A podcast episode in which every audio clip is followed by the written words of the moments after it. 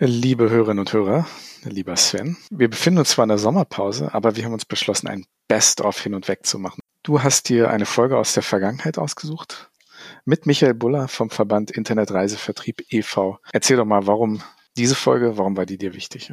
Naja, das Thema Digitalisierung wird halt immer wichtiger, auch für den, auch für die Reiseindustrie natürlich.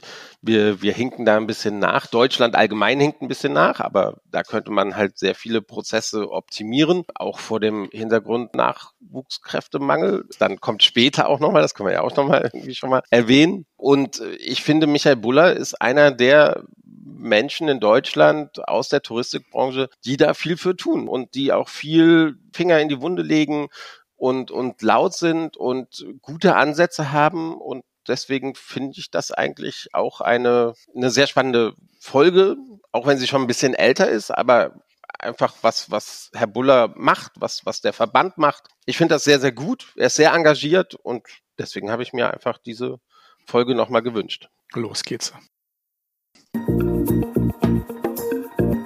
Hin und weg. Der Reisepodcast mit Sven Meyer und Andi Jans.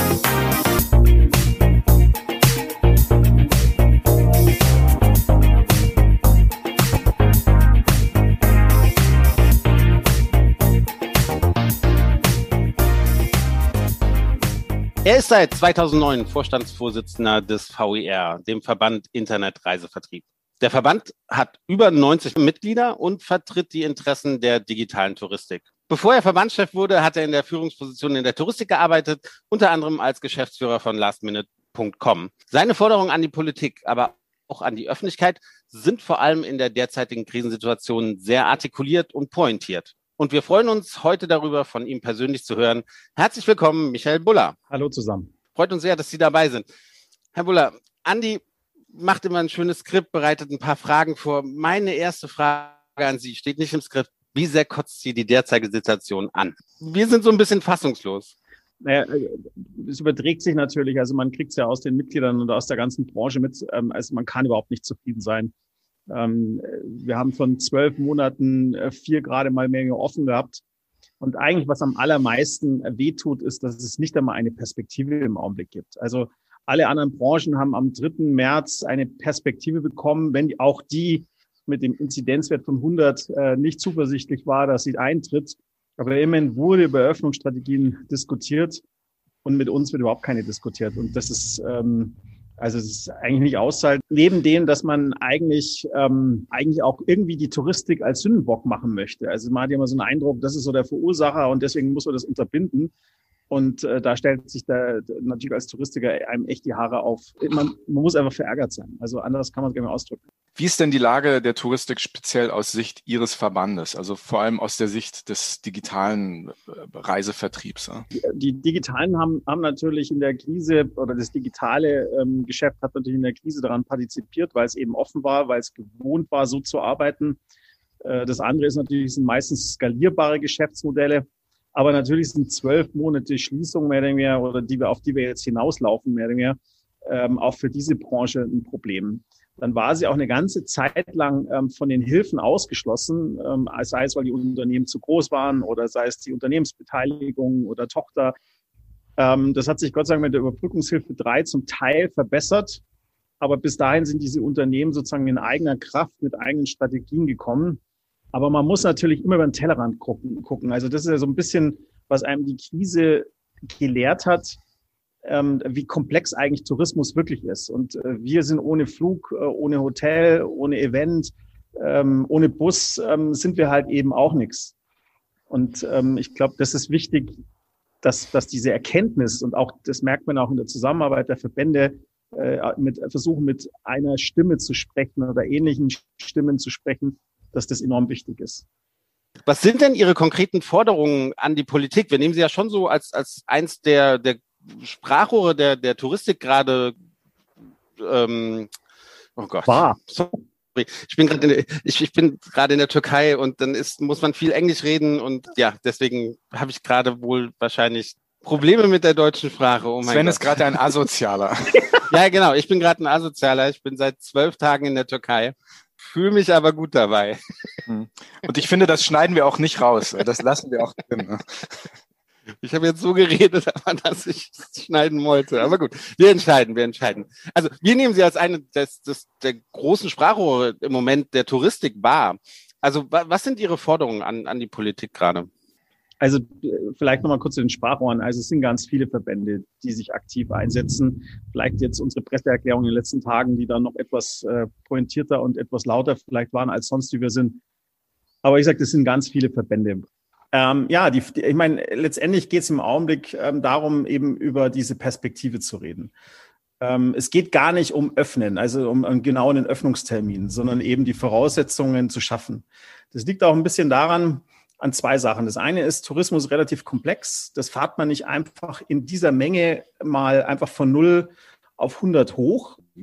Wir haben Anfang des Jahres mal ein Video gemacht, also Anfang letzten Jahres ein Video gemacht, um mal zu erklären, wie komplex die Touristik und wie viele Unternehmen und Systeme da drin hängen. Das ist der eine Punkt. Und das andere ist natürlich, wenn Sie Unternehmer sind, da müssen Sie irgendwann eine Entscheidung treffen. Machen Sie weiter oder machen Sie nicht weiter? Und äh, jetzt muss ich auch sagen, die Überbrückungshilfen äh, waren ja für Überbrückungen gedacht, also für kurzzeitige Probleme.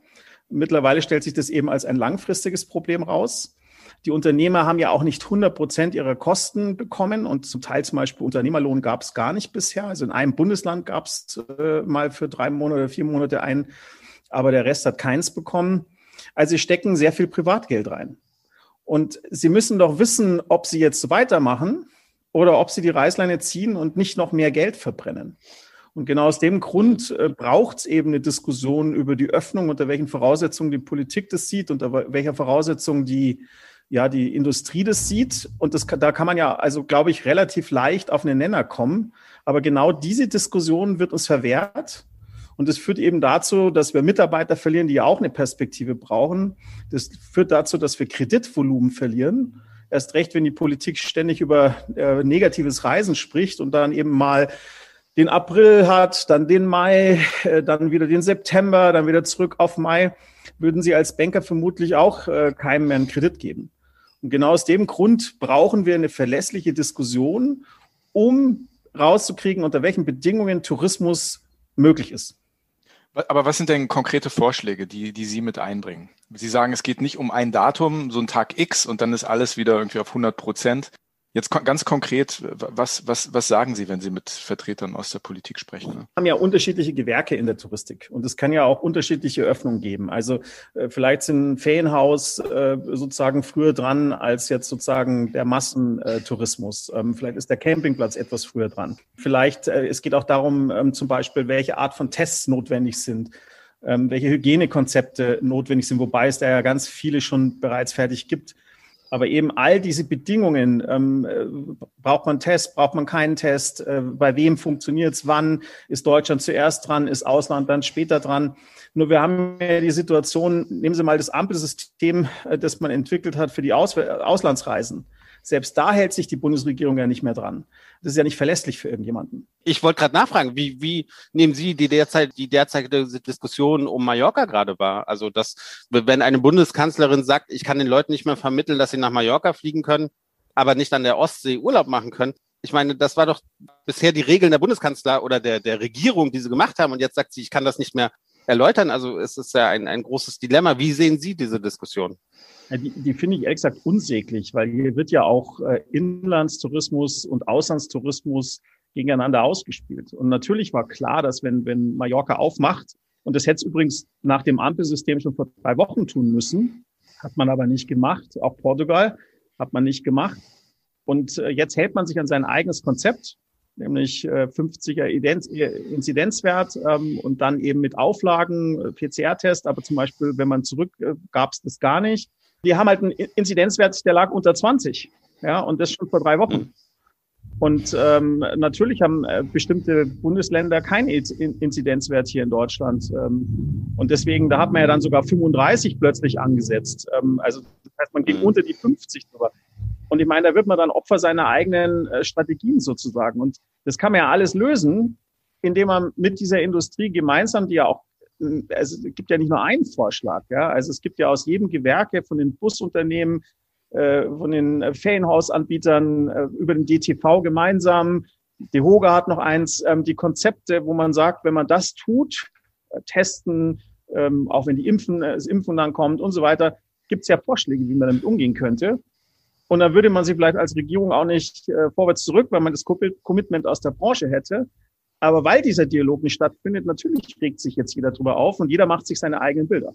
Es ist ja auch unglaublich, wie, wie schnell die Touristik dann so Sachen auch umsetzen kann, oder? Also für, man, allein diese Teststrategien jetzt, wenn man zurückkommt aus, ich nehme jetzt wieder Mallorca, nach Deutschland, dass man da vorher halt einen negativen Test macht und, und die Touristik innerhalb von gefühlt einer Woche, zehn Tagen, haben sie jetzt Testzentren an den Airports entwickelt, so dass die Leute dann pünktlich ihre Flieger ne äh, nehmen können und wieder zurückfliegen können. Das, das ist der Wahnsinn. Also wie, wie schnell es dann gehen kann, wenn die Branche möchte. Naja, jetzt muss man aber sagen, die Touristik war ja immer schon krisenerprobt.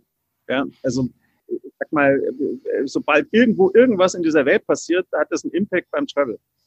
Und wir sind gewohnt, uns auf neue Situationen ganz schnell einzustellen. Deswegen hat mich nicht erstaunt, dass man jetzt ähm, auf, äh, auf Mallorca, also sowohl die, die Teststrategie für die Rückflüge als auch zum Beispiel für Leute, die tatsächlich positiv sind. Da gibt es jetzt eigene Hotels. Das ging ganz schnell und dann hat man hm. das organisiert. Das können wir.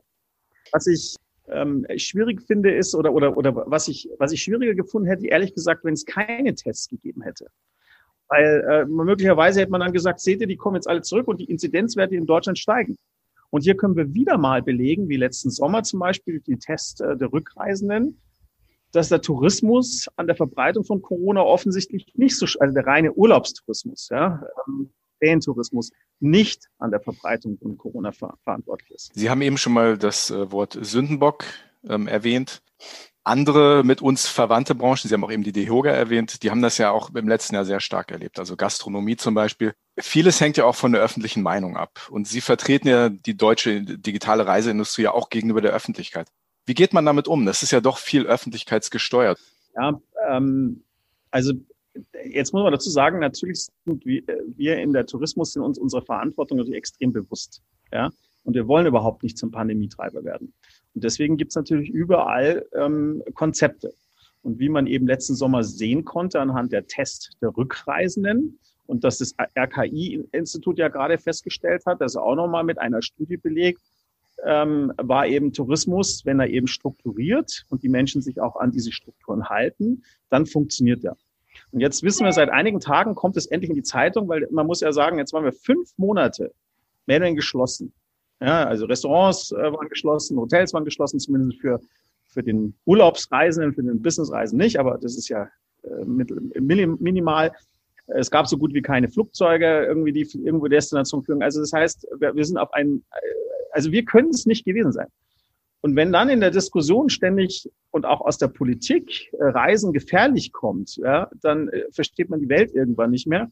Und bei den Zeitungen muss man ja auch sagen, ich meine, als dann Mallorca aufging, das erste, was die gemacht haben, haben da irgendwie mal geguckt, ob da irgendwelche Leute ohne Masken rumlaufen. Und das Bild verbreitet sich dann natürlich, ja. Dass es irgendwelche Idioten geben, die sich nicht dran halten, das wissen wir jetzt schon weil wir sehen ja auch, ähm, die Infektionszahlen kommen aus dem privaten Bereich. Äh, anders ist ja gar nicht mehr erklärbar. Ja? Die Unternehmen ähm, haben, viele Unternehmen ja, haben Homeoffice eingerichtet und so. Das kann ja gar keine andere Verbreitungsweg mehr geben.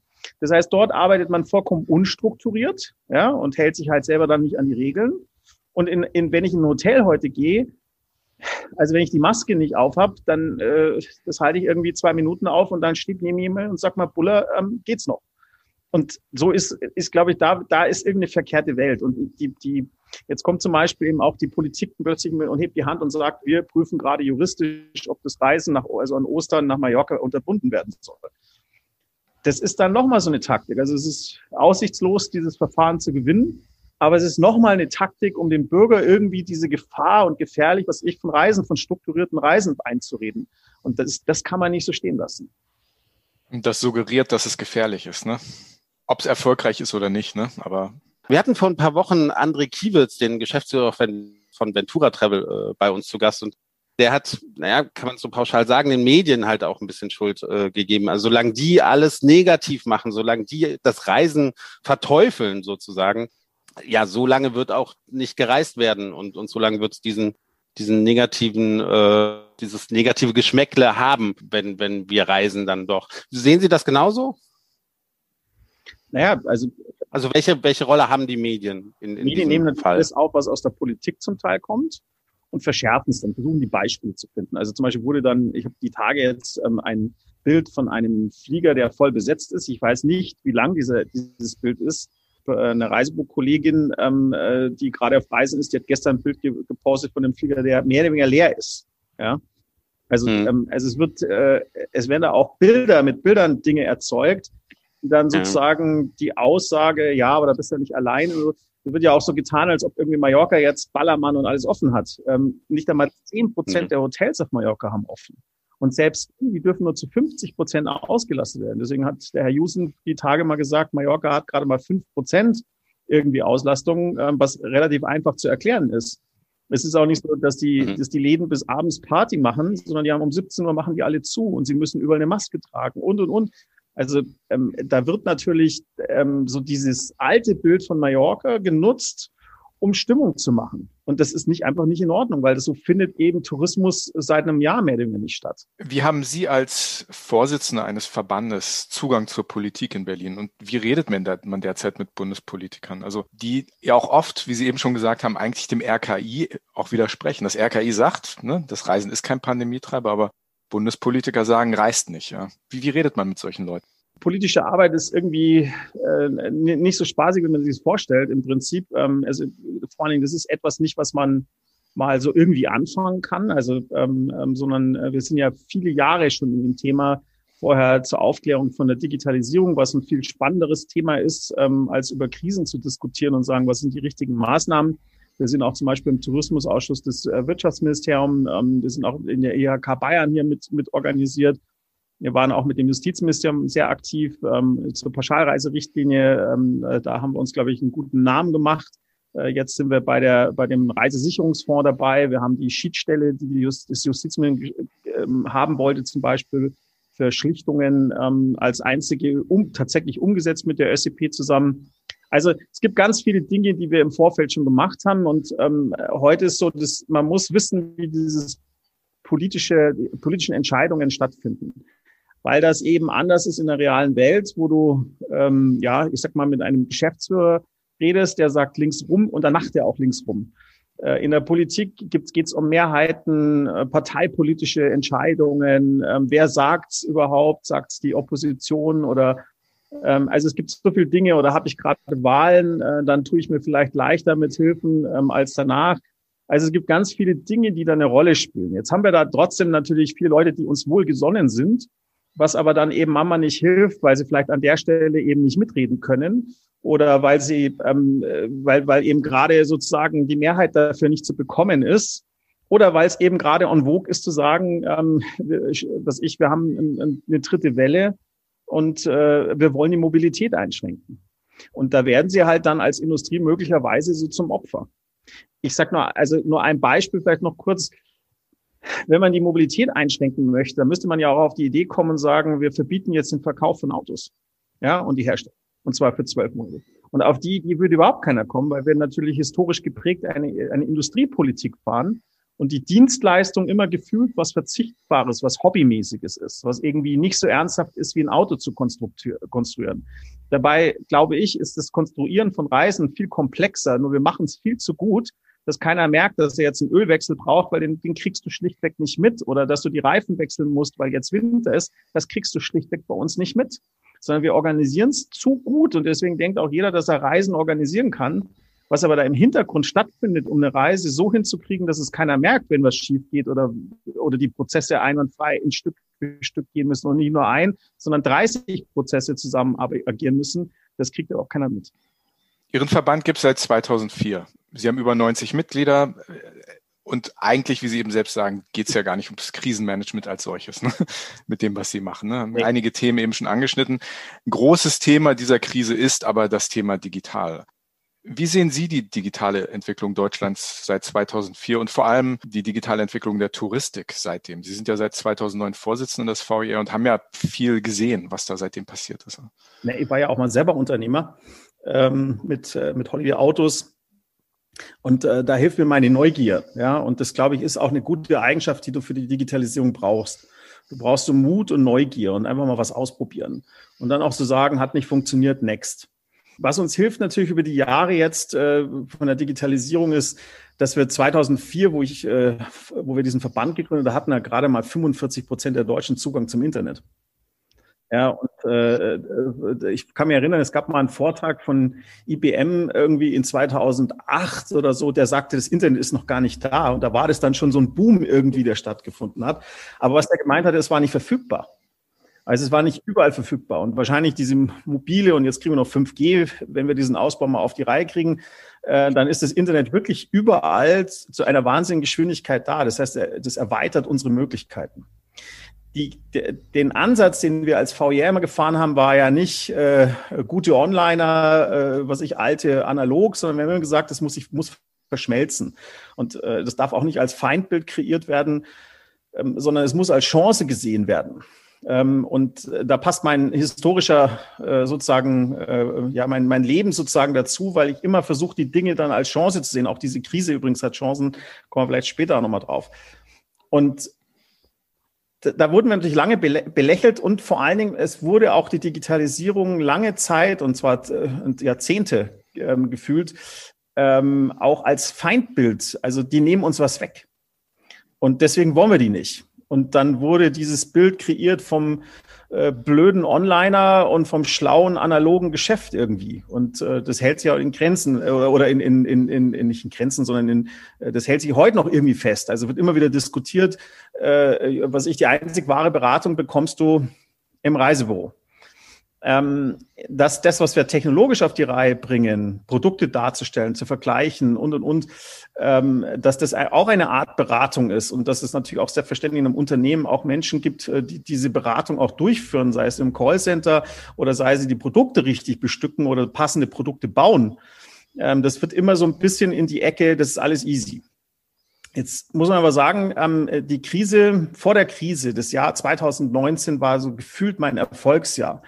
Weil wenn ich davor Vorträge gehalten habe bei Reisebüro-Kooperationen, dann war ich so dieses nette Zwischenprogramm. Da kommt jetzt der Buller und der erzählt so tolle Sachen und führt witzige Filme vor und die finden wir auch ganz faszinierend. Aber danach gehen wir zurück und machen es weiter wie vorher. Und 2019 war das Jahr von Change. Weil da wurde schon verstanden, das ist jetzt kein Exotentum. Das hat sicherlich auch was damit zu tun, dass die, die, die Zahlen der Buchungen gerade im Tourismus über digitale Kanäle bei den Hauptreisen zum ersten Mal 2018 mehr Reisen über digitale Kanäle verkauft worden sind ähm, als ähm, über analoge Kanäle. Und da merkte man endlich eine Aufbruchstimmung. Das heißt, das, das was wir seit 2004 allen sagen, endlich ähm, fruchtet. Und die Leute verstehen, da muss irgendwas passieren. Die Dinge müssen sich verändern. Das ist eine Chance. Äh, der Analogvertrieb äh, fängt jetzt an, digitale Konzepte zu entwickeln, äh, die Kundenbindung auch über digitale Kanäle und diese Mischung hinzukriegen. Und dann kam Corona. Und bei Corona haben wir es dann auf die harte Tour gelernt, weil da ging ohne digitalen Kanälen gar nichts.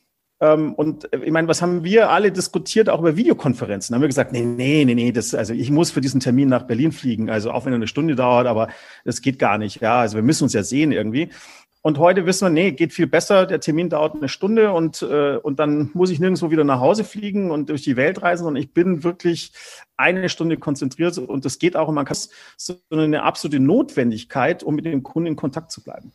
Und das ist vielleicht was Positives an dem, an, an Corona. Ähm, ich glaube, seitdem Andi und ich den Podcast machen, be also begleitet uns dieser Konflikt zwischen stationären und, und digitalen Vertrieb.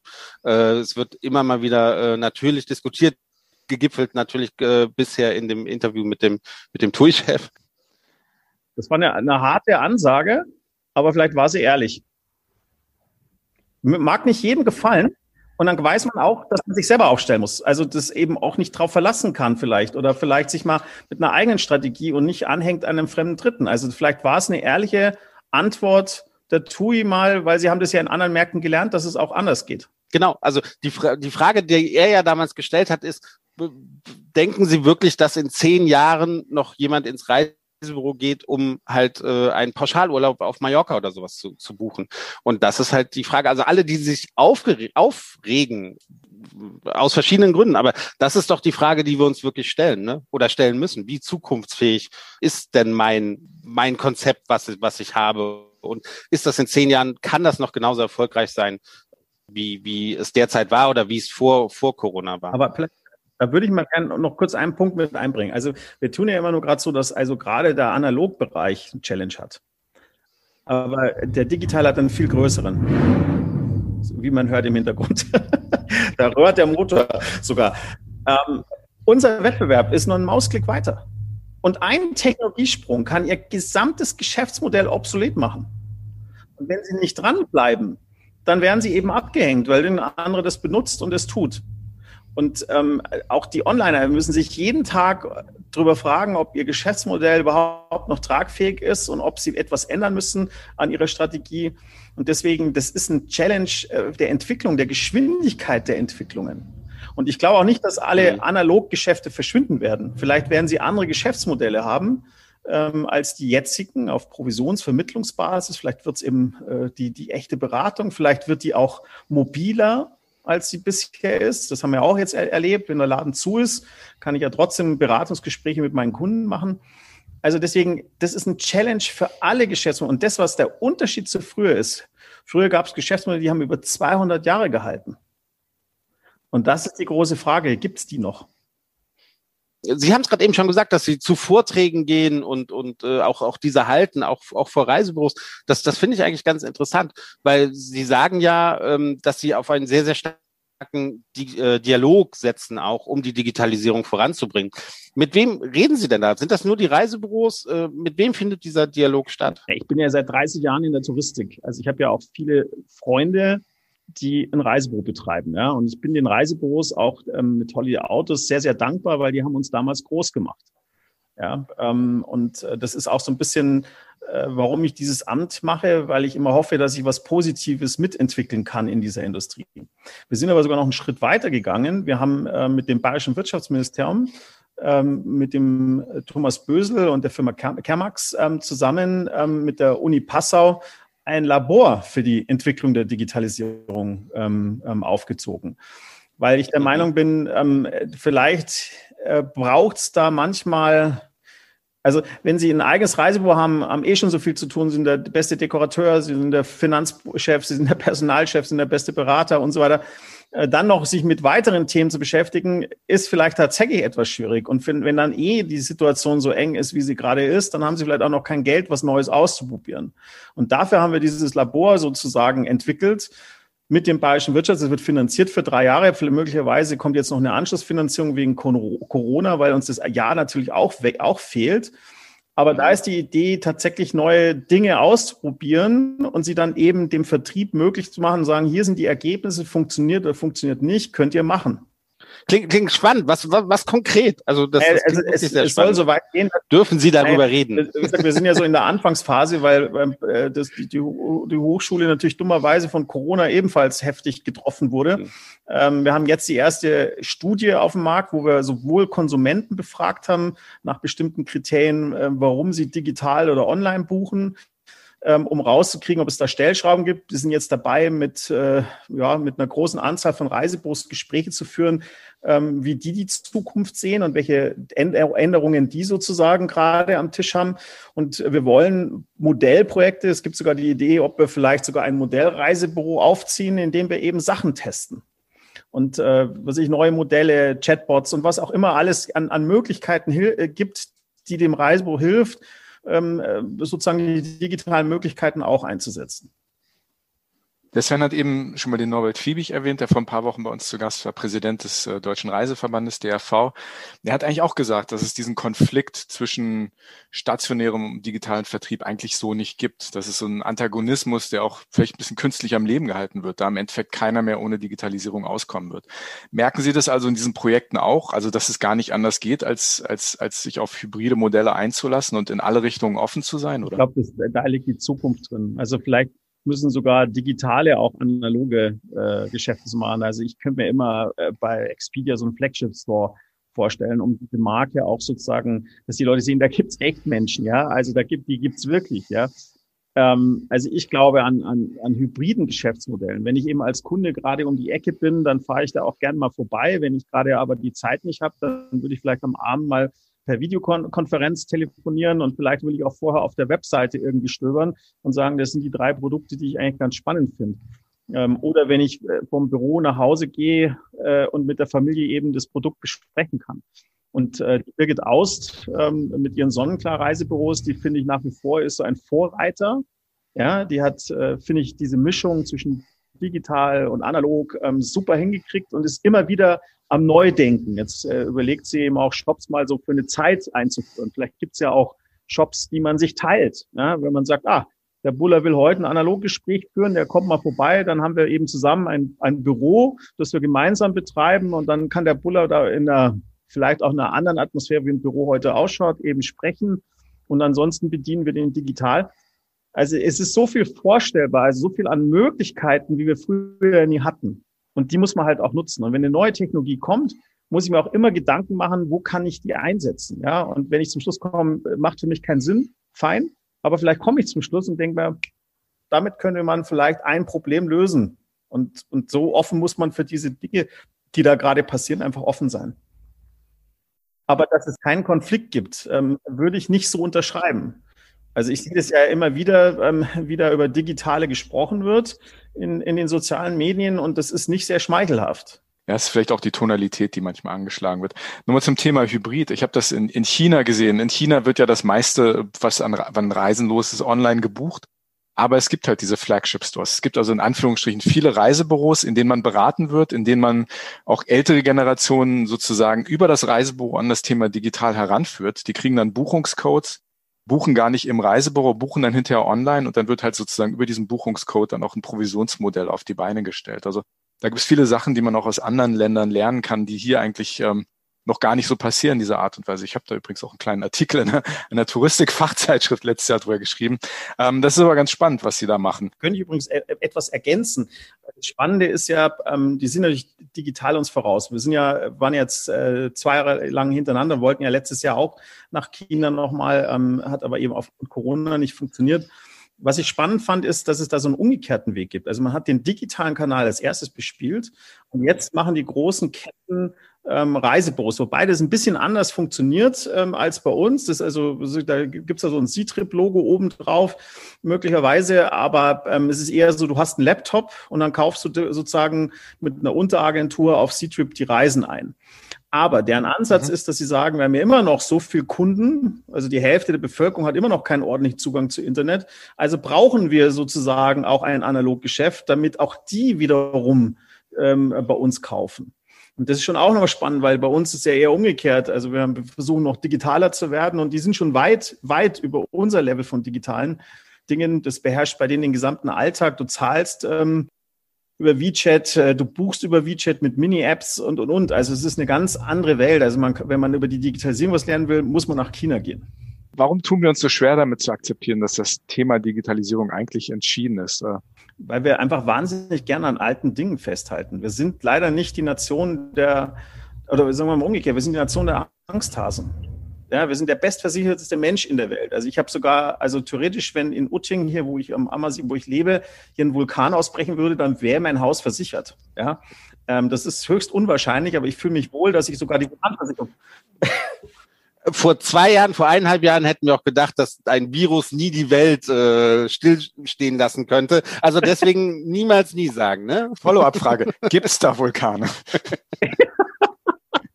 Nicht, dass ich wüsste, aber, aber es fühlt sich an. Und ich glaube, das ist so ein bisschen unser Problem. Also wir, wir, uns geht's ja auch gut. Also wenn man so nach China wiederum schaut, ähm, da geht's ja darum, ähm, besser zu sein als die letzte Generation. Das ist ja der Ansporn. Also es ist immer so von Generation. Die letzte, die vorletzte Generation, die war am Reisfeld. Ja, die, die Generation drauf, die sollte sozusagen nicht am Reisfeld sein. Und die dritte Generation, die soll noch besser sein als die, als die sozusagen, die die Digitalisierung schon umgesetzt hat. Das ist bei uns natürlich gefühlt mit so einem Wohlstand, den wir haben, äh, ist immer so die Angst eines Verlustes, wenn man etwas Neues macht. Also wird man da noch genauso gut. Und das steht uns, glaube ich, ab und zu im Weg. Und es ist auch so, wir verstehen Digitalisierung immer als Software. Und das muss ich mal aufklären und sagen, nee, nee, ist eine Haltung. Ja, ist eine Haltung, etwas Neues zu machen. Software ist sozusagen das Werkzeug dazu, ähm, etwas umzusetzen, aber du siehst die Chance eines Geschäftsmodells und benutzt die Digitalisierung, um dieses Geschäftsmodell zum, zum Leben zu erwecken. Und das ist vielleicht auch so die Angst vor dieser Riesenhürde. Ich kann ja gar nicht programmieren. Ja? Ähm, und ich weiß ja gar nicht, wie das Zeug geht. Auf der anderen Seite sind wir auf Facebook aktiv und äh, auf TikTok mittlerweile und, und sehen, wie einfach die Tools, die Werkzeuge heute geworden sind. Auch Webseiten zu bauen, ist heute einfach. Sie haben jetzt häufiger schon das, das Thema China äh, erwähnt und spürte so ein bisschen, dass man so ein bisschen neidisch auch, auch rüberguckt. Darauf zieht jetzt meine nächste Frage gar nicht ab, aber vielleicht ist ja ein bisschen was davon drin. Sie dürfen sich jetzt was wünschen. Wie sieht der perfekte Buchungsprozess aus von einem Kunden, äh, auch, auch die Nachbereitung einer Reise oder die Vorbereitung, die Nachbereitung. Wie sähe es in einer perfekten digitalen Welt für, für Sie aus? Nahtlos. Und wahrscheinlich auch, äh, also nahtlos auch in Form von, ich möchte meine Daten gar nicht mehr eingeben die stehen schon drin. Es stehen auch meine Bevorzu also meine Vorlieben drin. Ja? Wo sitze ich am Flieger? Was für Art von Hotels äh, mag ich? Ähm, und er macht mir schon Vorschläge. Und ähm, wenn ich unterwegs bin, organisiert er schon Dinge im Hintergrund, wo, wo der genau weiß, der Buller will nicht in den Bus einsteigen. Der will da gerne irgendwie allein hinfahren oder sich einen Mietwagen nehmen und so weiter. Ähm, also der denkt schon voraus und macht mir Vorschläge und sagt, okay, Buller, Mietwagen oder, mhm. oder Bus oder was ich. Äh, vielleicht gibt es auch einen Tag, wo ich sage, heute fahre ich doch lieber mit dem Bus und dann organisiert er das. Also ich glaube, es geht um diese Nahtlosigkeit und für mich den besten Convenient, ähm, äh, was ich tue oder, oder Circle hinzukriegen, äh, den ich brauche. Dann ist Ihr größter Gegner nicht der stationäre Vertrieb, sondern der Datenschutzbeauftragte, oder? Ich meine, ähm, wir sehen ja auch jetzt gerade, während der Corona-Zeit, dass uns der Datenschutz, ich glaube, ich habe heute auch noch einen Artikel darüber geredet, dass der Datenschutz uns oft im Wege steht, auch, auch innovativ zu sein oder neue Wege zu, zu, zu gehen. Das, was Sie jetzt beschreiben, klappt das mit dem heutigen Datenschutz? Naja, der Datenschutz wird für vieles als Aus, Ausrede benutzt. Ähm, mhm. also, also wenn ich aktiv einwillige, kann man ja vieles machen. Und das Blöde ist ja, wir willigen es ja bei großen Unternehmen ein, die eh schon viele Daten über uns haben. Ähm, und, und äh, deswegen kommen wir eben sozusagen im Mittelstand da nicht mehr ran, weil da muss dann jeder Einzelne und so weiter. Ähm, ich habe vor kurzem mal in einer Sitzung mit, äh, mit, der, mit einem politischen System die Diskussion um die Corona-App angeführt und gesagt, also jetzt höre ich zum dritten Mal, dass die Nachverfolgung nicht hinkriegen. Ja, ähm, warum kann denn Ihre App das nicht? Und dann kommen die mit Datenschutz. Und dann sage ich, wieso brauchen Sie dann Datenschutz? Ja, wenn Sie so ein Tesla-Auto nehmen, der muss gar nicht wissen, wissen, dass der Michi Bulle im Auto sitzt, um seine Strecke zu optimieren, sondern der kriegt mit, da fahren 300 Leute in der Geschwindigkeit und bei, was ich, 90 Stundenkilometer Schluss. Ja, und das speichert er weg und beim nächsten Mal fährt das Ding da alleine. Und warum können wir denn nicht mit anonymisierten Daten zum immer rausfinden, wo diese Infektionsherde herkommen? So, ähm, nee, ähm, da kriegen wir dann so ein, äh, Tagebuchfunktion. Also demnächst kriege ich noch so Fleißbienchen zum Kleben irgendwie, habe ich das Gefühl. Irgendwie, das ist total albern. So, jetzt haben sie beschlossen in dem, äh, ja, oder in dem Entwurf, ja, am, am äh, 25.03. war ja drin, dass man die Corona-App jetzt endlich auf das Luca-Niveau hebt. Ja, davon ist jetzt auch nichts mehr gesprochen worden, aber da muss man sagen, Luca gibt's schon. Ja, also es ist schon peinlich, dass die Corona-App für teures Geld, die 25 Millionen User haben, nicht nicht einmal mindestens diese Luca-App-Funktion äh, hat. Und da kommen die alle mit Datenschutz. Und da kommen die alle, wenn du dann sagst, naja gut, in China hat's ja noch eine weitere Funktion, ähm, was ich dort ist, wenn du grün bist, dann darfst du ins Hotel rein und wenn du gelb bist, möglicherweise nicht. Das heißt, es hat ja auch noch einen Mehrwert. Dann kommen die mir und sagen, ja, Herr Buller, also China können wir überhaupt nicht, ja, da gibt es ja gar keinen Datenschutz. Und du sagst, da geht gar nicht um China, es geht um eine Funktion. Und das ist so ein bisschen, ich glaube, wir nutzen viel zu oft das Wort Datenschutz als machen wir nicht. Sie haben jetzt gesagt, digital ist nicht nur Software, das ist Haltung. Also wie sehen Sie denn jetzt diese Haltung seit 2004? Hat sich da was getan oder, oder sind wir da sind wir da immer noch irgendwie ganz weit weg von, so eine digitale Haltung zu entwickeln? Das Lustige ist, es ändert sich immer, auf welcher Seite des Schreibtisches wir sitzen. Also der Kunde sind aber ganz viel Digitalisierung. Und wenn wir ein Geschäftsmodell haben, dann wollen wir möglichst wenig, hat man mal den Eindruck, möglichst wenig Digitalisierung oder wenig, wenig Veränderung. Und ähm, vielleicht müssen wir einfach diese Haltung ändern und vielleicht müssen wir auch mit mehr Mut und ja, vielleicht auch mehr, mehr mal so die Chancen irgendwie, aber das, das ist eben nicht deutsch. Das ist manchmal gut. Also als diese große Wirtschaftskrise um die Banken hier passiert ist, wenn uns keiner erzählt hätte, dass es eine Wirtschaftskrise gibt, hätten wir es gar nicht gewusst. Das hat was mit unserer Stabilität, wie wir Dinge machen. Die sind für lange Zeit gebaut. Wen ich im Augenblick total beeindruckend finde als Industrie, ist tatsächlich die Automobilindustrie. Die haben lange ignoriert, dass es einen alternativen Antrieb jetzt gibt, weil Batterien besser, weil was ich, vielleicht auch effizienter an manchen Stellen, vielleicht auch die Ladestationen jetzt endlich kommen. Ähm, und da hat man gedacht, boah, die sind jetzt echt abgehängt. Und es gibt ja, es sprießt ja eine Automobilmarke nach der anderen gerade raus. Aber jetzt muss man mal sagen, die deutsche Automobilindustrie, die hat zwei Jahre lang nicht viel gesagt. Da hast du gedacht, oh mein Gott, ja, war es das jetzt? Und die haben enorm Gas gegeben und die bauen jetzt qualitativ gute Elektroautos. Und das ist gar nicht so einfach, weil das eine, ein komplett neues System ist. Ja? Du brauchst keine, also deine Software hat ganz andere Eigenschaften, um etwas zu betreiben, als wenn du sagst, du machst ein Automatikgetriebe und dafür brauchst eine Software. Also ganz andere Dinge, die du plötzlich brauchst. Und die haben es echt hingekriegt. Ich finde, da jetzt wieder Anschluss zu finden. Und das finde ich bemerkenswert, weil das auch komplex ist, was die tun. Und das haben die gut hingekriegt. Wir, wir diskutieren seit gefühlten 20 Jahren, ob die Digitalisierung in der Touristik sinnvoll oder nicht sinnvoll ist. Das große Wort, was Sie eben in den Mund genommen haben, ist Mut. Wie steht es denn mit Mut in Deutschland, vor allem auch in der Touristik Moment? Sie reden ja mit vielen Ihrer Mitglieder sicher auch. Wo kommt der Mut gerade her? Wird, wird, wird er mehr oder wird er eher weniger? Jetzt auch, wenn man ein bisschen weiter in die Zukunft guckt. Ne? Das große Motto ist ja Perspektive jetzt, aber wie kann man ne, den Mut nehmen, wenn, wenn gerade so wenig Perspektive da ist? Also das eine ist, also dass natürlich jeder Unternehmer, der bis hierhin gekommen ist, nach solchen zwölf Monaten oder 13 Monaten meinen allergrößten Respekt hat. Also da gehört mhm. schon echt unternehmerisch, das ist eine unternehmerische Leistung, die diese Unternehmen gebracht haben. Mit der Perspektivlosigkeit, die wir sie auch noch haben. Also wir müssen also noch eine ganze Weile ähm, da durchkommen. Da helfen ihnen auch nicht nur die Hilfen, ja, das muss man auch sagen, sondern das ist eben trotzdem, äh, das muss unternehmerisch auch mit ihren Mitarbeitern und so weiter, das müssen sie hinkriegen. Auf der anderen Seite haben wir natürlich äh, vor der Krise durchaus Diskussionen gehabt über Resilienz. Ja, Nachhaltigkeit ist ein Teil davon. Also ist unsere, unsere Industrie widerstandsfähig aufgebaut. Und ich muss sagen, ich war letztes Jahr auf einer, also es soll jetzt kein Kreuzfahrt-Bashing sein, aber ähm, ich war letztes Jahr auf, auf einer äh, Vortaufe eines großen Schiffs eingeladen mit äh, 6000 Passagieren und 2000 Mitarbeitern. Und das war wie eine große Stadt, dieses Schiff. Und ich dachte mir, muss dieses Schiff überhaupt noch ablegen? Ja, muss es überhaupt irgendwo ankommen? Oder könnte ich da nicht einfach im Hafen einsteigen, habe zwei tolle Wochen, kann oben schwimmen gehen, in Wellness, jeden Tag in ein anderes Restaurant und da muss ich dann schon die Frage stellen, ist es überhaupt noch der Urlaub? Geht es noch um Erfahrung? Geht es noch irgendwie andere Kulturen kennenzulernen? Also was ist eigentlich sozusagen der Sinn des Urlaubs? Ist es eine reines Erholung oder war es nicht immer auch so ein Kulturenaustausch, der uns weiterbringt, äh, um zu verstehen, wie komplex diese Welt und wie, wie bunt diese Welt ist? Und ähm, dass wir uns diesen Themen in dieser Zeit des Stillstands nicht annehmen, das finde ich als, als große verpasste Chance. Wir haben damit Impulse for Travel was vorgelegt, wo wir das Thema Resilienz mal ganzheitlich gedacht haben und nicht nur in, in, in rein ökologischen Ecke, weil ich nach wie vor glaube, das fliegt uns um die Ohren. Wir können so nicht weitermachen. Das wussten wir schon vor der Krise nicht. Und diese Chance, die haben wir nicht wahrgenommen, also bis jetzt nicht wahrgenommen. Kurzes Follow-up dazu. Letzte Woche waren die großen, die große Demo in Anführungsstrichen in Berlin zum Thema Perspektive jetzt. Und das Plakat, was mich am meisten beeindruckt hat, weil es so einfach war, aber ich glaube, was jeder Touristiker intuitiv versteht, was, glaube ich, viele Menschen, die nicht in der Touristik arbeiten, auch verstehen. Und weil, glaube ich, auch, was man in eine Medienstrategie einbauen könnte, wäre diese Idee, dass Reisen die Welt zusammenhält. Und das sehen wir ja nicht nur im Bereich von Urlaubsreisen, das sehen wir im Bereich von Geschäftsreisen. Und man sieht gerade, die Welt, die zerfranst so ein bisschen, weil die Menschen auch nicht reisen, ne? weil sie sich nicht begegnen, weil wir uns nur über Bildschirme sehen.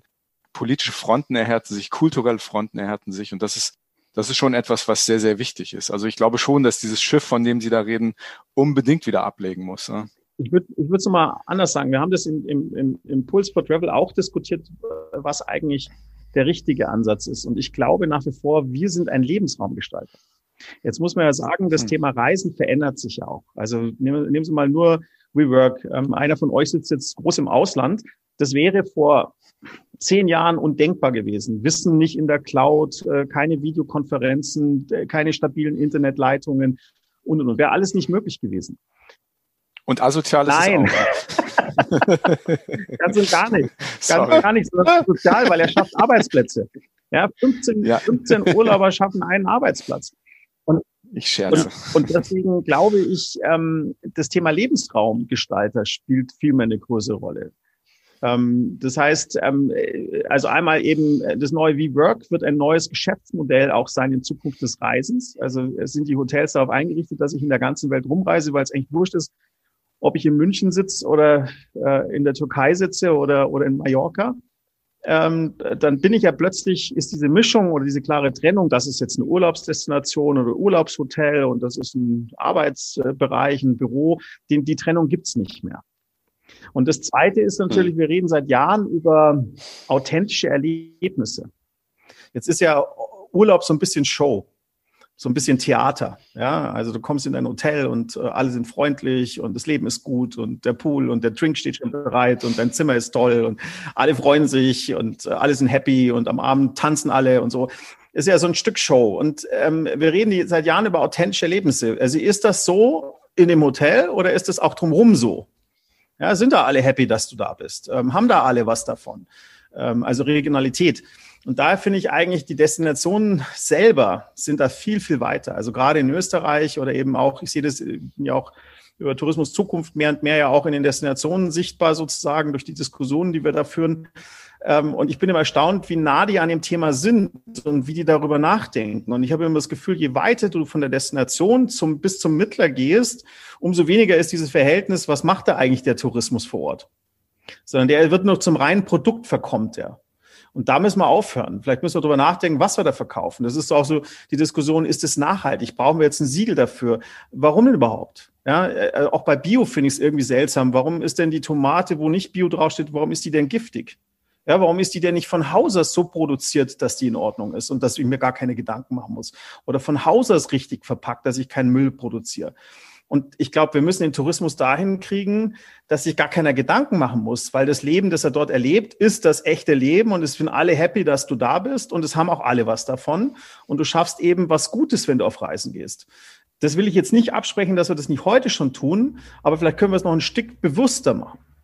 Ist die Pandemie nützlich für, für diese Entwicklung oder eher hinderlich? Was, was denken Sie? Ich glaube, sie ist hinderlich.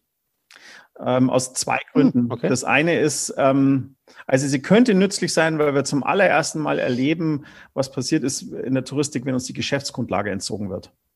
Mhm. Und äh, bei, ich sag mal, den Naturkatastrophen, die möglicherweise passieren, ähm, äh, könnte das noch viel schlimmer werden.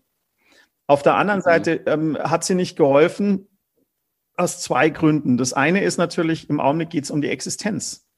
Und wir haben ja gar keinen Overtourismus. Ja, wir haben ja einen Undertourismus. Und wir erleben zum ersten Mal, was passiert, wenn Tourismus nicht stattfindet. Das ist vielleicht auch ein, ein Stück lehrreich, auch für die Destinationen, die Diskussionen, die da vorgeführt werden. Und das zweite Problem ist, wir haben ja ähm, Gott sei Dank ein Kurzarbeitergeld, äh, das die Unternehmen auch einsetzen mussten, weil das das Mittel war, das alle bekommen konnten, also ob groß oder klein was eben auch finanzielle Strecke brachte. Liquidität, Lohnkosten wissen wir alle, ist so die höchste Person oder höchste Kostenposition, ähm, die du in deinen Büchern hast. Das Blöde daran ist aber, das hat zum Stillstand geführt. Weil äh, du konntest ja die Unternehmer gar nicht äh, nutzen oder die Mitarbeiter nutzen, in Anführungszeichen, oder, oder mit denen Projekte aufsetzen. Im Gegensatz übrigens zu Holland. Dort hast du 90 Prozent deiner Personalkosten bekommen, aber die Mitarbeiter konnten zu 100 Prozent arbeiten. Und wenn wir das auch hätten, dann hätten wir uns weiterentwickeln können. Wir hätten Projekte machen können mit den Mitarbeitern, was auch den Mitarbeitern geholfen hat, die jetzt seit zwölf Monaten zum Teil eben in Kurzarbeit sitzen und dann noch eine Perspektivlosigkeit haben äh, und möglicherweise uns verlassen. Wir sehen, manchmal ist es ganz gut, über den Tellerrand oder über unsere Grenzen hinauszuschauen und gucken, was, was andere Leute machen, denn, oder andere Länder machen, denn die haben auch manchmal sehr, sehr gute Ideen. Auch Sie werden nicht von der Schnellfragerunde äh, verschont bleiben, Herr Buller. Aber noch die, die allerletzte letzte Frage für Sie. Es gibt tech-freundlichere Branchen als die Touristik. Und äh, ich glaube, Sie sind sehr, sehr tech-affin. Ist die Touristik noch sexy? Was, was mögen Sie an dieser Branche? Ähm, ich bin in die Touristik gekommen, ich wollte ursprünglich mal Steuerberater werden. Und ja, dann lieber Touristik, das stimmt. Oh, also fand ich nach wie vor, bin ich heute noch ein spannendes Thema. Hilft mir manchmal auch Gesetzestexte zu lesen. Ähm, aber was ich an dieser Branche ähm, so schätze, ist, was wir verkaufen. Wir verkaufen nämlich Glück. Und das färbt auch die Menschen ab, die in dieser Branche ähm, arbeiten. Und ähm, ich glaube, es gibt kaum eine Branche, wo ähm, Wettbewerber abends zusammen ein Bier trinken und am nächsten Morgen ähm, sozusagen wieder Wettbewerb betreiben. Und äh, das geht in unserer Branche. Es ist also auch vieles noch ein Handschlaggeschäft im Prinzip, ähm, wo man weiß, äh, das Wort zählt im Prinzip. Und ähm, ich glaube, das macht die Menschen in dieser Branche, macht es so besonders. Und deswegen bin ich so gerne in der Touristik. Schnellfragerunde, oder? Ja, ein sehr schönes Schlusswort. Wir verkaufen Glück. Also, es gibt zwei Optionen. Sie müssen sich für eine entscheiden. Die erste Frage ist Silicon Valley oder Berlin? Als Deutscher natürlich Berlin. Da passiert total viel und ähm, das merkt man auch in der Stadt. Ich mag die Stadt aber nicht, aber das, was da stattfindet, ähm, lässt sich auch äh, weltweit sehen. Hm. Ja. Möchten Sie sich kurz um Kopf und Kragen reden, oder? Nee, überhaupt nicht. Sollen wir bei Berlin nochmal nachhaken, oder? Nee, nee also, äh, ich, ich, Hashtag Visit Berlin. Ja. es ist tatsächlich so. Ich, ich, ich kann mit dieser Stadt echt nichts anfangen. Also das ist, ich bin froh, wenn ich immer nach Hause gehe. Es hat aber vielleicht mit meinem konservativen München oder meinem See, was hier, ich wohne hier am Ammersee, zu tun. Da habe ich meine Ruhe irgendwie. Und mir ist die Stadt viel zu hektisch und die Menschen, die in dieser Stadt leben, viel zu hektisch. Aber die ITB haben Sie trotzdem vermisst, oder? Absolut, absolut. Und zwar wegen den, den Leuten, den Menschen, die ich dort äh, mhm. jedes Jahr treffe und die Inspiration, die man kriegt und hier eine Geschichte und abends ein Bier und und äh, da eine Party und ähm, ja, und am nächsten Tag tolle Vorträge. Ähm, ist schon was anderes. Also digital äh, ist es halt leider nicht dasselbe wie analog an der Stelle. Gut, zur zweiten Frage. Die Reise von Paris nach Peking mit dem neuesten Lamborghini oder mit einem Oldtimer? Auf jeden Fall mit einem Oldtimer. Der hält durch. Der Lamborghini, der geht wahrscheinlich schon nach, also bei den Straßenverhältnissen wahrscheinlich nach den ersten 30 Kilometer kaputt. Okay, würden Sie das sich auch zutrauen? Das sind, wie lange fährt man? 50 Tage? Ja. 40, 45? Ja, also ich 50? weiß nicht, aber es ist um zweistellige 50. Tage. Ähm, ich, hm. ich, glaube, ich müsste vorher trainieren. Ähm, ich glaube, das ist körperlich so anstrengend, dass ich, glaube ich, da erstmal sechs Monate ins Fitnessstudio vorher muss. Bei uns war das immer eine Rentnerreise. also wir haben das, wir haben das ja gemacht, Hamburg, Shanghai, Berlin, Peking. Bei uns haben das immer ähm, in der Regel Menschen über 65, die haben sich zwar neue Sitze reingebaut, in der Regel sehr bequem, aber also nichts von Training oder sonst irgendwas. Ja. Was war, die älteste war über 80, oder? Damals. Wir hatten einen, einen 83-Jährigen, der ist ja, ja, Strecke ja. zweimal gefahren. Ja. Unglaublich. Ja. Mhm. Sehr tapfer. Nächste Frage. Großen Respekt. Ganz vergessen, die nächste Frage zu stellen. Streamen oder klassisch Fernsehen? Beides.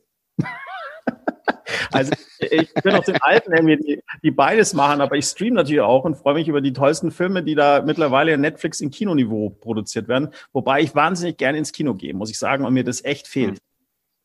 Was ist das? Kino. Kino. Das ja. sind Räume, wo viele Menschen zur gleichen Zeit auf einer großen Leinwand mit tollen Sound hören. Ich, ich erinnere mich vage. Ja, ja es, es gibt einfach auch Filme, die sind einfach fürs Kino gemacht. Ne? Also die haben auch nichts auf dem Fernseher zu suchen oder da sind die bei weitem nicht so so äh, impressive, wollte ich jetzt sagen. Entschuldigung. Ähm, ich glaube, ich probiere das mal aus. mach mal, mach mal, wenn es wieder möglich ist. Ja, wer weiß wann. Ich, ja. Wer weiß wann. Sven, nächste Frage. Alpen oder Nordseestrand? Das ist lustig. Eigentlich ist für mich die, der Nordseestrand obwohl ich in den Alpen wohne. Und das wirklich, ich dachte, das wäre einfach. Aber da habe ich schon zu viel ja. davon gesehen ja, ich habe also ich hab wahrscheinlich zu viel davon als Kind gesehen von den Alpen. Okay. Ich musste Und welcher Nordseestrand? Das war, glaube ich, das ist vollkommen wurscht. Hauptsache Meer. Andi, das Mittelmeer ist auch sehr schön. Kann ich nur weiterempfehlen. Versuch's auch mal. Es gibt mehr es gibt noch andere Meere als, als die Nordsee oder die Ostsee für okay. dich in Hamburg, ja? Ich, ich gehe ich geh ins Kino und dann gehe ich mir das Mittelmeer auch mal. Geh, geh, mal raus, geh mal raus vor die mach, Tür. Mach ich, mach ich, ja. Gut. Wir kriegen jetzt von uns eine Lehrstunde in, in, in schönen analogen Dingen. Ja, ja, genau. Ich freue mich drauf. Ich freue mich auf das analoge Leben, wenn es dann mal wieder losgeht. Ja, nächste Frage liegt bei mir. Unterwegs auf dem Handy Urlaub buchen oder zu Hause auf dem Computer? Handy. Tatsächlich Handy. Mhm. Ja. Wie, wie viele Deutsche machen das jetzt schon? Haben Sie da eine Zahl? Sie, Sie haben bestimmt aus dem FF irgendwie. Es ist schon steigend, oder? Ist steigend, äh, entwickelt ja. sich sozusagen in denselben Rhythmen, wie, wie sich das Internet entwickelt hat. Also ist dem schon mhm. weit, äh, weit fortgeschritten. Ist, äh, Google ist ja nicht sonst, ähm, dass er Mobile First äh, macht. Also mhm. Anwendungen, die ja, ja, sozusagen ja, mobile funktionieren, eben im Ranking bevorzugt. Pleasure-Reise oder klassischer Urlaub? Also Pleasure, Business, Leisure, die Mischung oder klassisch Urlaub? Ja, ist die Frage, wir sind ja eigentlich nie richtig privat nur unterwegs. Also so geht es mir zumindest. Fällt immer schwieriger, also ne? Es ist, ja. immer, ja.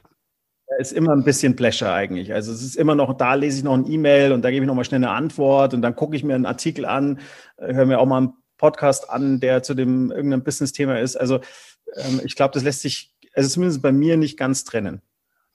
Ich glaube, das ist bei vielen Touristikern so. Ich glaube, als Touristiker, wenn man in dieser Branche arbeitet und unterwegs ist, man guckt immer mit, ne? Man guckt immer auf mhm. das Produkt. Man, man sozusagen hat immer so eine, so eine zweite Spur im Kopf laufen, die sozusagen das, das, das Ganze auch als Produkt sieht und was mitläuft. Das kenne ich von ganz vielen Leuten, ja. ja, ja. Hm. Airbnb oder Hotel? Ja, ich bin schon noch immer der klassische Hotel. Ich mag äh, diese Hotelwelt. Also ich finde das Airbnb auch super, aber ähm, ich mag einfach schöne Hotels. Ja, ich mag dieses Gefühl von Hotel. Wo, wo, der Drink schon wartet, am Pool abends getanzt wird und jeder freundlich zu Genau, so erwarte ich das dann auch. So die Bedienung mit Der authentische Urlaub. Ganz klar. Nee, nee. Aber es ist tatsächlich so. Ich mag diese Hotelwelt. Also ich freue mich auch so über Hotelbetten. Mhm. Die haben ja so irgendwie so, meistens relativ hoch und dann viele Kissen und so. Und ähm, das kriegt man ja gefühlt daheim nie hin. Ich habe, glaube ich, mittlerweile zehn Kissen, aber ich kriege dieses Gefühl des Hotels, kriege ich irgendwie nicht hin. Und ich mag das. Hm. Ich, ich weiß, was Sie meinen, ja, ja. Ich, ich liebe auch Hotels. Meinen letzten Campingurlaub, den haben wir nach zwei Tagen abgebrochen, sind ins Hotel gegangen. ich glaube, es war auch mein einziger Campingurlaub. Aber da gibt es ja auch Clamping jetzt, also äh, was Besseres. Ja, also nee. Ja, trotzdem, ja. trotzdem. Ist nicht das Gleiche, oder? Ja, ich finde so eine Wand zwischen mir und dem Grizzlybären finde ich schon ganz gut. Der Grizzlybär bestimmt auch. nehme ich, nehme ich. Sven, nächste Frage. Äh, Geduld oder Ungeduld? Ich bin 40 ungeduldig. Also, ich, mhm. also das Geduldsgehen ist bei mir überhaupt nicht vorhanden. Ich hasse es auch ähm, nicht nur beruflich, sondern auch privat. Also ich hasse es, wenn Dinge nicht funktionieren, wie ich sie mir vorstelle. Da könnte ich richtig wütend werden irgendwie. Ähm, deswegen kauft euch. Leiden Sie aber auch gerade bei der Digitalisierung, oder? Auch, auch da. In Deutschland. Ja, also es könnte schneller gehen, könnte viel mehr offen mhm. sein, viel mehr chancenbezogen diskutiert als in Angst und so. Also es ist, ja, also hm. ich bin 40 ungeduldig. Hm. Also ja. kein Fan von 3G. es, es gab ja mal schlimmer, Modems. Ja. Ich kann mich erinnern, wenn dann die Seite sich Zeile für Zeile aufgebrochen hat. Mhm. Ja, diese Zeit kenne ich noch. Ähm, also da sind wir doch deutlich schneller geworden, ja. Wir, wir kennen alle noch dieses, dieses Geräusch, wie das Modem durchwählt. Ja. Und das kennen die Kids von ja. heute gar nicht mehr. Ne? Ja, ja. Das war so wie, wie, wie für unsere Eltern das Faxgerät. ja, das heißt für unsere Eltern, ne? für, die, für die kurze Generation davor. Die gibt es immer noch. So die gibt es immer noch. Mhm. Also, die, ähm, also es gibt immer noch Leute, die Faxe verschicken. Ja, habe ich bis letztes Jahr auch bei China-Tours. Wir mussten jeden Monat, also wir hatten nur ein Faxgerät, das hatten wir für ein Fax, die Geschichte habe ich schon mal erzählt. Wir mussten einmal im Monat ein Fax an die Bank schicken, weil die hat ähm, die Lohnanweisung nur per Fax akzeptiert. Ja. Es war eine Seite einmal im Monat, dafür hatten wir ein Faxgerät in der Firma stehen. Ne? Nix per E-Mail, nix, also auch postalisch ging nicht. Ähm, es musste ein Fax sein. wir haben in der Agentur seit einem Jahr keine Faxnummer mehr, zum ersten Mal. Und alle guckt mich erstmal so, wie kannst du keine Faxnummer jetzt mehr haben? Ich so, wofür brauchen wir noch ein Fax? Aber gut.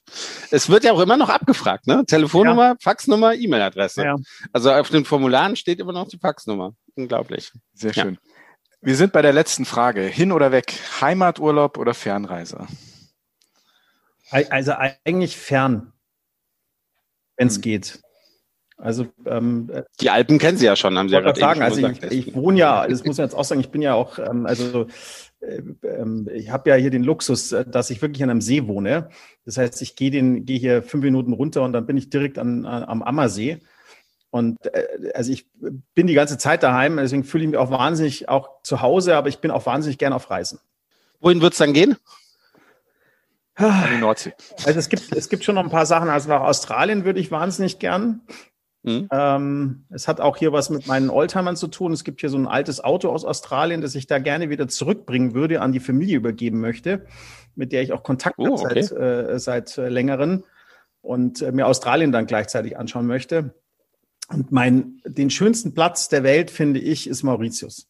Ist zumindest äh, mein, okay. äh, mein Lieblingsort. Ähm, äh, weil ich finde, also wenn der liebe Gott an, an Paradies gedacht hat, dann hat er wahrscheinlich Mauritius gemeint. Zumindest ist das meine. Also es gibt bestimmt noch schönere Flecken, wenn jetzt wahrscheinlich in eurem Beitrag unten demnächst irgendwie eine ganze Empfehlungsliste an den Herrn Buller kommen. Aber ist für mich somit einer der schönsten Plätze, die ich kenne. Stichwort Hamburg, schönste Stadt der Welt. Ach Gott. ich muss das immer irgendwo einbauen. Ne? Ich sitze ja hier in Hamburg. Ne? Und die Alpen sind für mich auch eigentlich eine Fernreise. Vielleicht mache ich das mal. Gut. Vielen Dank, dass Sie mitgemacht haben. War sehr interessant. Hat viel Spaß gemacht. Ja. Und ähm, ja, alles Gute. Wir wünschen viel Geduld, aber dass Sie trotzdem mit der nötigen Ungeduld an den Themen dranbleiben. Ich glaube, das ist ganz wichtig. Und ja, weiterhin gutes Durchhaltevermögen. Und ich glaube, wir schließen uns Ihrem Schulterklopfer für die gesamte Branche und unseren verwandten Branchen, der Eventbranche, der Gastronomie an, dass eigentlich alle, die jetzt noch dabei sind, wirklich sich bislang sehr wacker geschlagen haben. Und äh, wir hoffen, dass dass die viele, viele das noch weitermachen. Also nicht den Mut verlieren, nicht den Mut verlieren. Genau. Es ist bald, bald vorbei. Ja, und der Hashtag ist, ja, wir, wir hoffen wir. Ja. Der Hashtag ist Perspektive jetzt. Wir bedanken uns bei Michael Buller, dem Vorstandsvorsitzenden des VER, dem Verband Internetreisevertrieb. Vielen lieben Dank. Vielen Dank. Und ihr, liebe Hörerinnen und Hörer, wenn es euch gefallen hat, dann würden wir uns natürlich sehr freuen, wenn ihr nächste Woche wieder dabei seid bei einer neuen Folge von Hin und Weg, dem Reisepodcast mit Sven Meyer, dem Asozialen und ich stehe dazu, den total sozialen Andi Jans. Jawohl. Ja, wenn ihr uns schreiben möchtet, schreibt uns gerne auf Instagram oder Facebook unter Hin und Weg Podcast oder auch gerne auf unserer Webseite. Da gibt es ein Kontaktformular hin und weg podcast.de. Wir freuen uns auf nächste Woche, auf euch. Selbe Stelle, selbe Welle. Macht's gut. Vielen lieben Dank. Super.